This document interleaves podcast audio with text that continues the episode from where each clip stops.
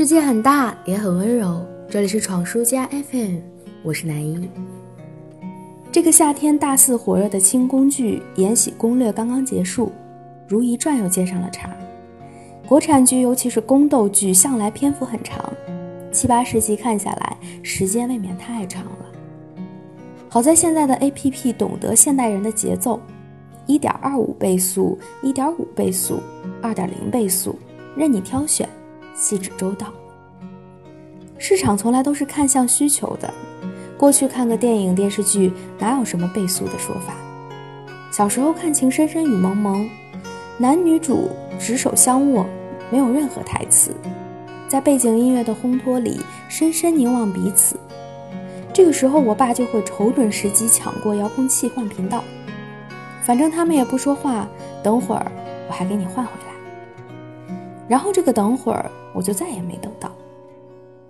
我不知道因为这个跟我爸抢过多少次的遥控器，但这种慢节奏铺陈的言情剧就是有这样的弱点，给了他无数的可乘之机。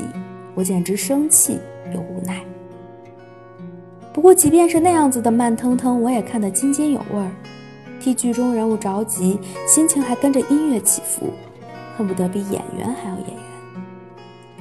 但是今时不同往日。一点五倍速或者二点零打开，仿佛走进了奇幻的鬼畜世界。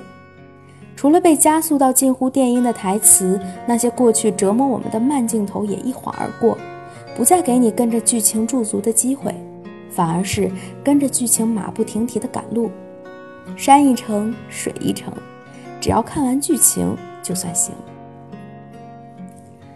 倍速看剧，多多少少是我们生活节奏的映射。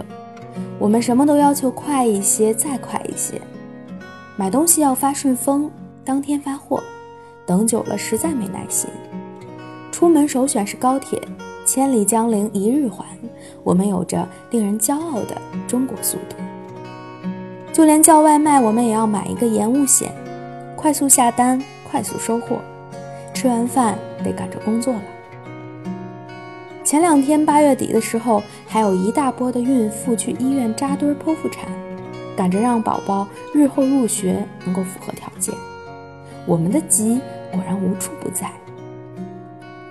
社会是高速发展的，谁跑得慢了，仿佛就要被落下。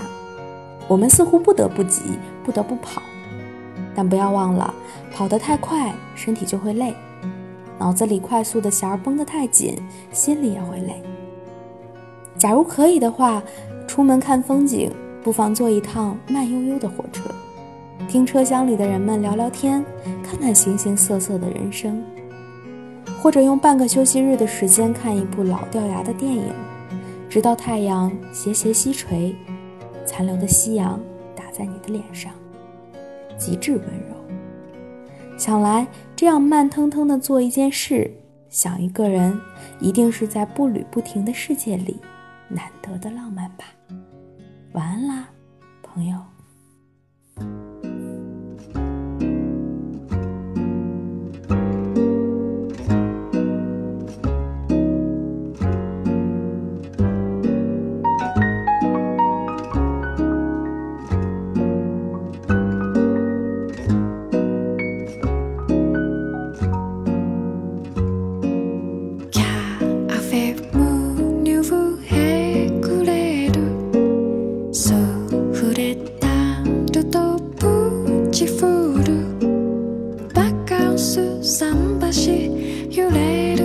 するまるで僕はクロックムッシュ In broad daylight You know this dancing